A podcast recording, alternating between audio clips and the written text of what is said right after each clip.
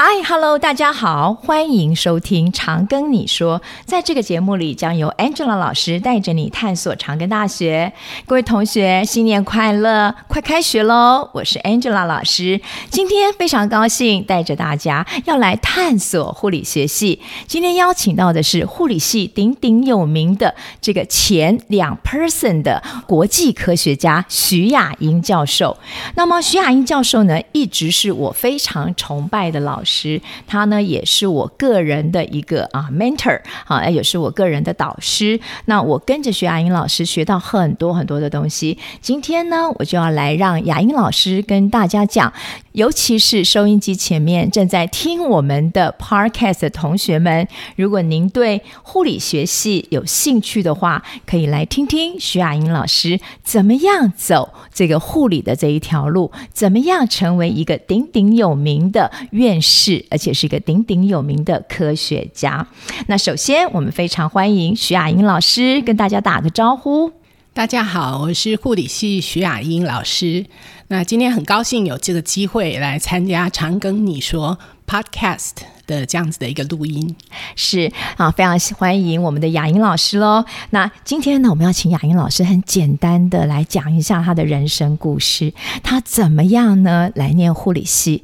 怎么样呢？在这么二十几年的这个历程当中，成为一个顶尖有名的科学家。我们来请他讲讲他的人生故事。我其实，在我们家我是独生女，所以从小家里面的人照顾的很好，所以没有人会想到我会去念护理。因为他们很难想象我会去照顾别人。嗯哼。不过那个时候就是高中联考完，我一心一意就是想到医院去工作。是。但医院有很多行业。对。那我就是很想要接触这个人呃人啊、嗯、病患家庭这样。嗯、那所以后来就选择了，觉得说，哎，护理可能弹性很多啊。那我的刚好分数也够，所以我就大学是念台大护理系。是。那毕业之后，我在台大医院工作。Uh -huh. 同时在小儿科，那也在感染科，呃，工作是。那之后呢？因为在感染科碰到很多老人，对，那我就呃发现说我对老年人很有兴趣哦，所以我就去美国是 Oregon Health Science、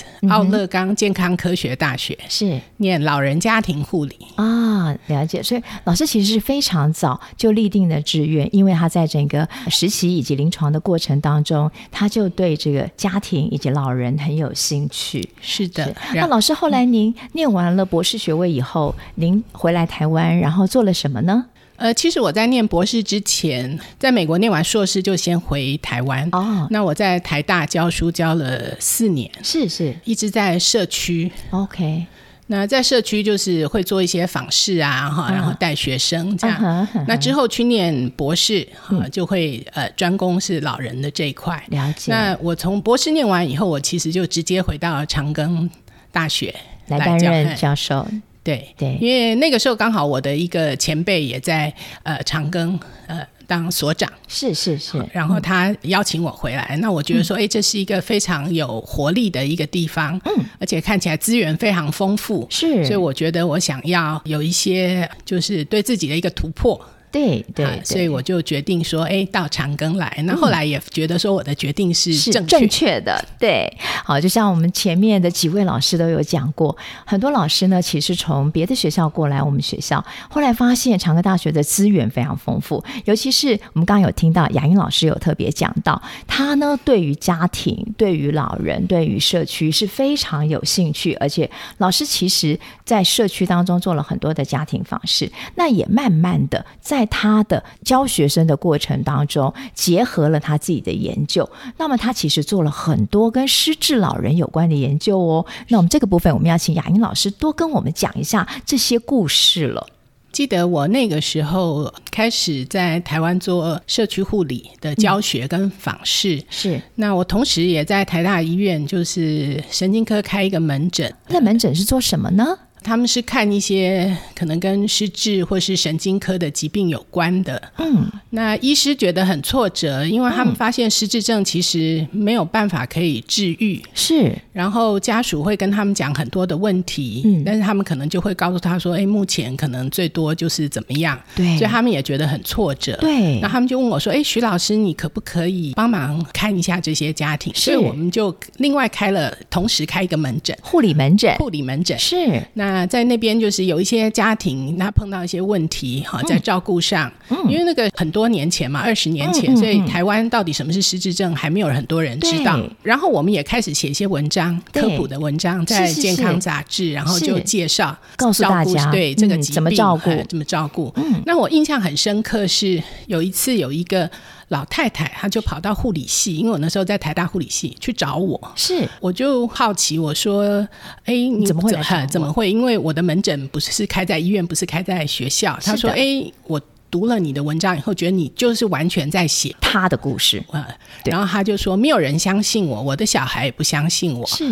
说爸爸有病到这样，那他们请我去呃吃饭，然后回来就跟我说爸爸看起来很正常，整个都很正常，根本也没怎么样，你为什么告诉我说他有失智？啊？结果等小孩走了以后。那老先生就回过来问老伴说：“刚刚那个年轻人很？很有礼貌，对，到底是谁？哈，天哪！哈，那所以他就说他常常因为没有人了解他，那那个时候社会资讯也比较少，是，那他就常常晚上很孤单，他就只好去 call in。”哦，到节目去口音，对，然后告诉别人说我碰到什么样什么样问题，嗯、然后他说我看到你文章，我就想说，哎，你你可能可以帮忙我，所以我来找你这样。哦，那我就觉得说，哎，这群人其实他们碰到的这些问题是、呃、需要更多的关心。是，那我们如果可以从用研究的角度，是，那所以他后来就很自愿的参加了我的研究，当您的个案。对。对，那我们就呃对于失智的家庭照顾的过程做更进一步的了解。了解，对，然后发展一些模式啦，哈，对对，然后还有一些介入的方式的措施，对不对？对，其实同学们一定很惊讶啊，听众也一定很惊讶，护理师也可以开门诊哦。我们所提供的是护理门诊，有一些病人在家里头，其实他们很需要我们提供的护理照顾的技巧，但是早在二十年前，这种概念是。几乎没有人做的，可是雅英老师在二十年前就已经在台大医院开了这样的护理门诊，所以告诉同学们，护理师也是可以独当一面的。是，然后再透过刚刚雅英老师的故事，一个病患的照顾者，他受到了一些照顾的压力，他看到老师写的科普的文章，写给一般民众看的文章，他就来找老师。这也是我们护理师直接提供给病患、提供给家属需要的帮助的地方。嗯，那老师，接下来呢，您就慢慢的从这个在教学啦、研究当中，就开始慢慢行塑你在对于这一群老人啊、失智老人的这些照护的策略跟技巧，也发展了很多的模式。老师可以跟我们简单的介绍一下，有没有哪一些模式是目前已经在执行，而且执行的不错的？如果说是从概念上来讲啦，是我从我的研究，我一开始是用一个社会学的方式，是那了解照顾的过程。后来我们发现，台湾的照顾者其实跟国外蛮不一样的，就是。他们好像是挑着扁担往前走的人，他不是只面对一件事，哦、他同时要面对很多的事啊，特别很多是担任女儿、担任媳妇、担任配偶，自己的身体也有问题哈。那他们要同时扛起很多的担子，是、啊，所以我们就发现说，哎，台湾的照顾者就像是挑着扁担。往前走，所以他们必须要找到平衡点。对，那有很多相关的一些因素会影响，比如说家里面的资源，对啊，那他们对这个老人认识的状况，嗯，啊，他们的关系怎么样？对，啊，那或者说，哎，有没有一些方式让他们照顾的技巧变得比较比较简单一点？哈，这些种种都是可以做的。嗯，那我们在这过程当中，其实有做过。不同的尝试，对。啊、呃，譬如说，我们有教家属呢怎么处理行为问题，因为他们对他们来讲最麻烦、最痛苦的就是一些行为问题，对。啊，譬如说有一些攻击性的哈，然后有一些游走，对，跑出去，是啊，或者说不断的问问题，问问题，同样东西问好几次，对，或者是藏东西，或者什么各式各样的问题了哈。那所以我们就有一个训练方案。然后训练家庭照顾者啊，怎么样去处理这些问题行为，真不错。那这个是经由这个居家护理的这个方式来执行，哎，对，就是借由护理师来来训练这些照顾者。那我们发现说，哎，成效是相当不错的，不错，而且可以减轻照顾者的负荷，对，然后减轻他们去注入机构的这个几率啊，嗯，对。刚刚呢，老师有跟我们讲到，失智症呢，表面上看起来没有什么，当他没有发病的时候，就像一个正常老人一样。可是呢，真正照顾失智症的家属才会知道有多大的压力。那么，我要请徐老师来告诉我，到底我们那时候在整个您的研究的历程当中，其实老师接了很多的国家型的计划，这是我们国家非常重要的主轴。那请老师告诉我们，这是一个怎么样的一个发展历程？那老师，您又做了哪一些措施？怎么去帮助我们这些失智的家庭族群？目前这个失智症的患者越来越多，哈，六十五岁以上大概有百分之八，嗯。就是会确诊是失智症，是，但是另外大概还有大概百分之十几的会是叫做轻度认知障碍，轻度认知障碍，嗯，那这些有很很极有可能会发展成失智症，啊哈。那所以加起来，大概我就在讲说，大概是四个人里面，六十五岁以上四个人里面会有一个有认知方面的困难。问题，对。啊，有的可能是失智，有的是轻度认知障碍，可是开始会变成变成失智，所以这个就变成一开始可能很少听到，对。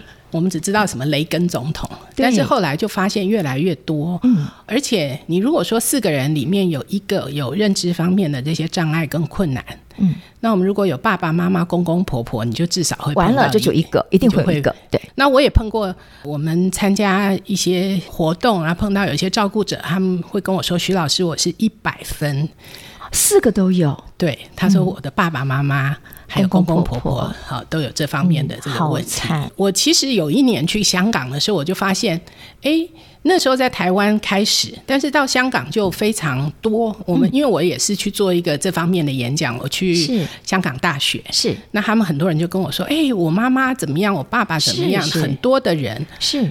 那我后来知道说，因为是香港的老年化的程度，高龄更高，比我们比我们更高，是啊，嗯，所以。当我们的老老人越来越多的时候，因为这个是年纪越大的话，盛行率就会越高，越高，那我们就会碰到很多这一类的问题。其实也不是只是照顾者哈，整个社区还有国家的政策。嗯、那所以其实台湾也是最近就开始，我们有失智症的这个行动纲领啊，啊有一点零、二点零，所以现在开始社区里面都有所谓失智照护的中心，中心还有据点，据点。嗯、那其实，在整个发展的过过程当中，那因为我自己做的一些研究，还有我参加台湾失智症协会，嗯、我现在是常务理事，是。啊，那所以在整个政策他们在制定，然后在设计的时候，我都有机会可以参与，嗯，然后也可以整合研究的这个部分。对，举一个例子好了，是。我刚好几年前吧，我就跟印度。还有跟爱丁堡大学，我们有一个合作跨跨国的研究哈。嗯，那我们那时候就在讨论说，哎，失智症这样，这是一个全球性的议题哈。是。那印度的社会跟爱丁堡的社会不同啊，都都不一样。对。所以大家就觉得说，哎，其实，在不同的发展的阶段。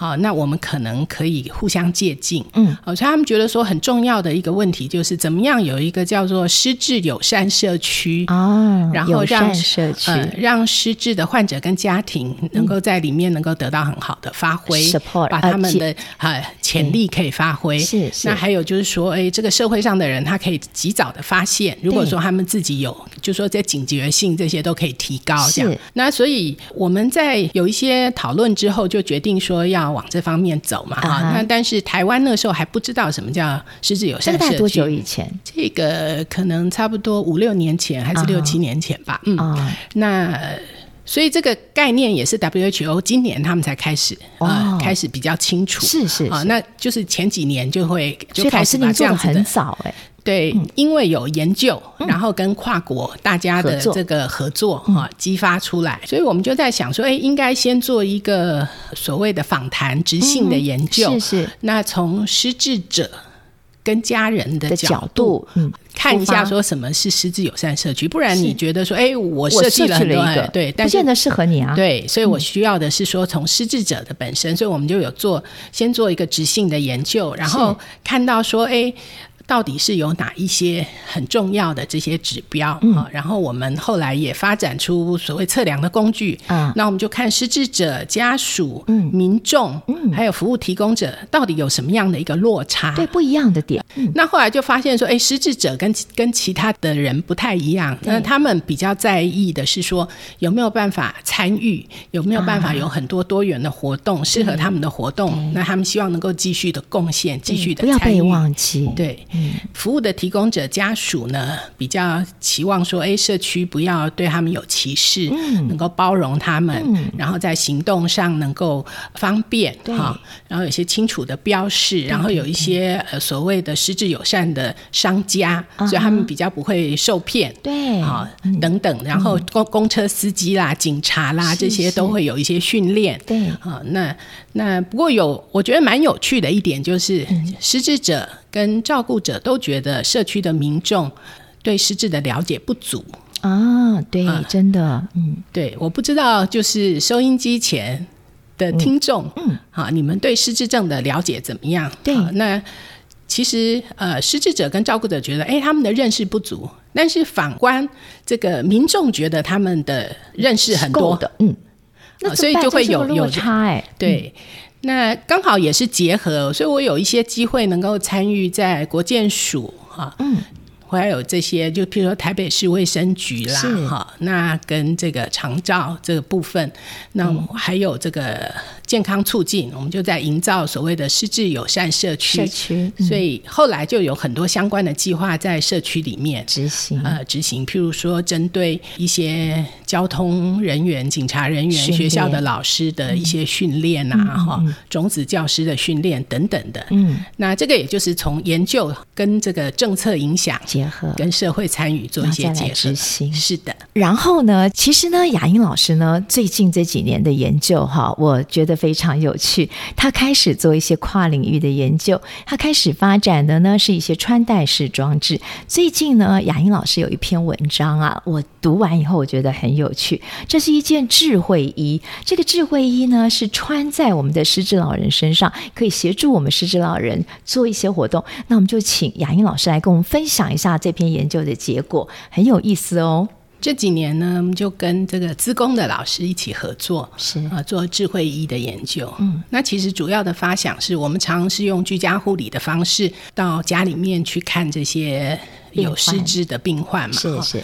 但是你去的时间其实是一个点，他们生活是一个线，是一个很长的时间。对，那举我。自己婆婆的例子哈，因为我婆婆也是失智症患者，是。那她后来过世，但是过世之前呢，我公公后来就跟我讲说：“哎，妈妈最近这几天好像都不太喜欢吃，也不太喜欢动。”嗯。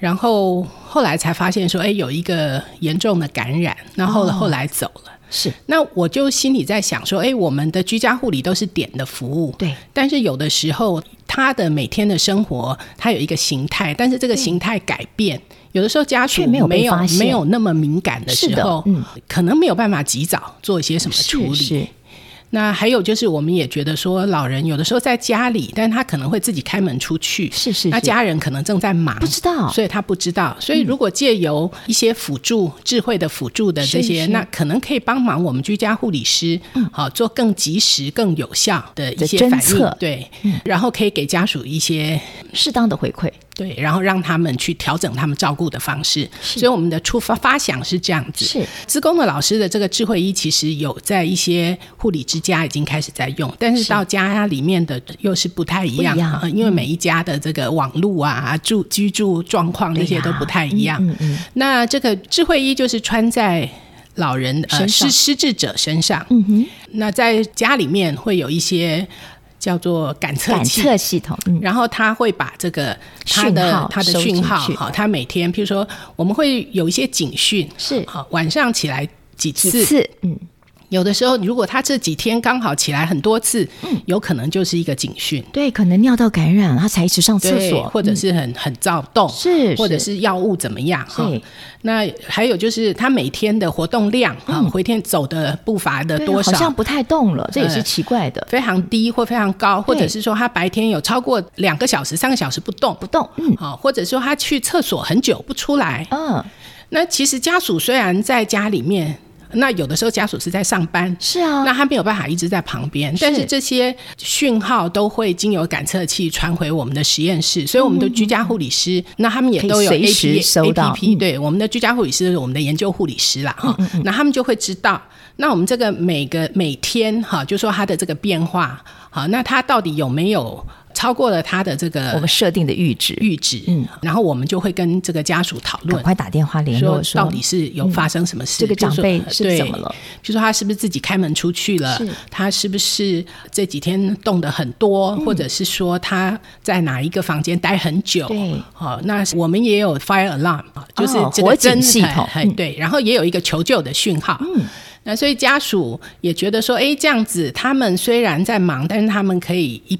变成好像觉得有人在监测，二十四小时有人看着他的长辈，他们也不知道说哦，原来晚上出来起来这么多次，然后然后去厕所去了这么久，对呀，所以他们就会改变，譬如说哎，他们知道说他们会去需要用洗手间，所以他们可能就变成用床边便盆椅啦，避免跌倒，他们就会带出去，白天多带出去走一走，啊，那晚上可能哎就真的睡得比较好。那我们也发现一些蛮有趣，就是说有的时候他们换了这个看看护工，嗯。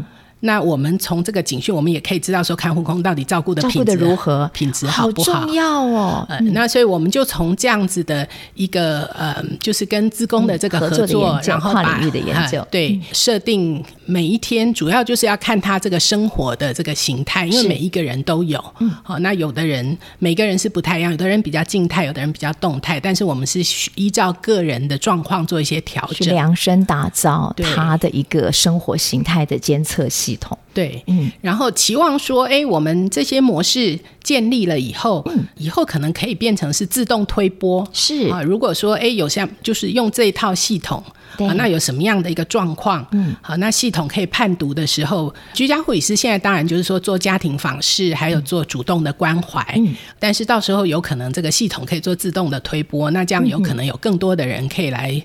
可以来使用，使用，而且可以造福大众哈。我想老师跟我一样，我们的长辈其实都不住在我的身边，嗯、我们有时候都会很担心，不晓得长辈的状况怎么样。所以呢，我刚刚就讲雅英老师这个研究，真的对我们啊、呃，这个这个远在。异乡工作的这个年轻人呐，或者像我们中年人，我们会担心家里头的长辈，所以这个研究其实是我们护理跟资工跨领域的研究，透过这个 AI，透过这个智慧型的穿戴式的装置，可以监测我们长辈，尤其是失智长辈他的生活作息，然后增加我们提高这个生活警讯的一个系统。对，那就我前面也有讲说，因为。照顾者就好像是挑着担子在往前走，嗯，所以他必须要找到一个平衡点。是，那我们从这样子的一个出发点，期望说，哎，这样的系统可以帮忙他们去找到一个平衡点。是，当他忙碌的时候，有人帮着他看顾。对啊。那还有就是说，哎，有的时候有一些状况，其实家属不会判断，对。但是经由这样子结合这个呃专业的护理的判断，对，好，那可以及时的给他们一些建议支援，好，那这样他们因为其实都期望说能够。照顾的很好，好，嗯，好，那只是有时候心有余力，真的对，那所以这个其实是来协助、嗯、或是促进这个家庭照顾的这个品质，嗯、然后也能够让老人跟家属的生活品质能够比较好。好。那他们也提到说，哎，这些老人有时候或是失智者，他不愿意活动哈，但是觉得说，哎，他穿了这个以后，别人就知道他有没有在活动。那、哦、我们的，因为我们有不同的颜色哦，好好哦，那有一些。嗯有一些老人会挑，那他会觉得说，哎、uh 这个其实他蛮喜欢穿，因为他觉得还算保暖这样子。哦，是个背心吗？对，是一个背心啊。刚刚、嗯、没有提啊，是一个背心。那最近就是刚好又是疫情，对不对？对，那疫情有一阵子管的比较严，对。那所以很多社区的服务跟活动全部都停。对。但是刚好有几位我们的个案就还穿着我们的衣服，因为我们的研究还是继续进行。是是。那所以就经由这个智慧医的互动啊，嗯、那我们还是会。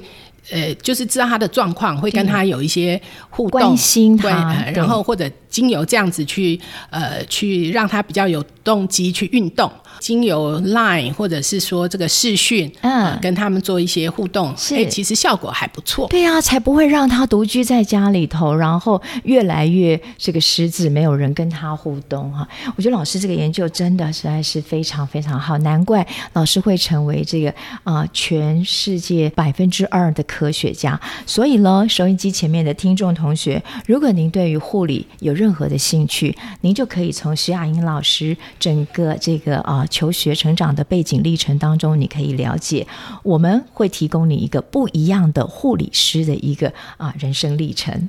嗯那今天呢，非常谢谢徐雅英教授来接受我们的访谈。听了我今天的这个分享以后，如果有人有兴趣的话，非常欢迎你把这个意见呢留在我们这个节目下面的这个留言的地方，小编会尽速的回复你。对，小编会回复。啊、呃，我们的 Angela 老师呢也会帮你啊、呃、搜寻这些资料，然后呢，请我们的那个相关的教授呢来回答您的问题。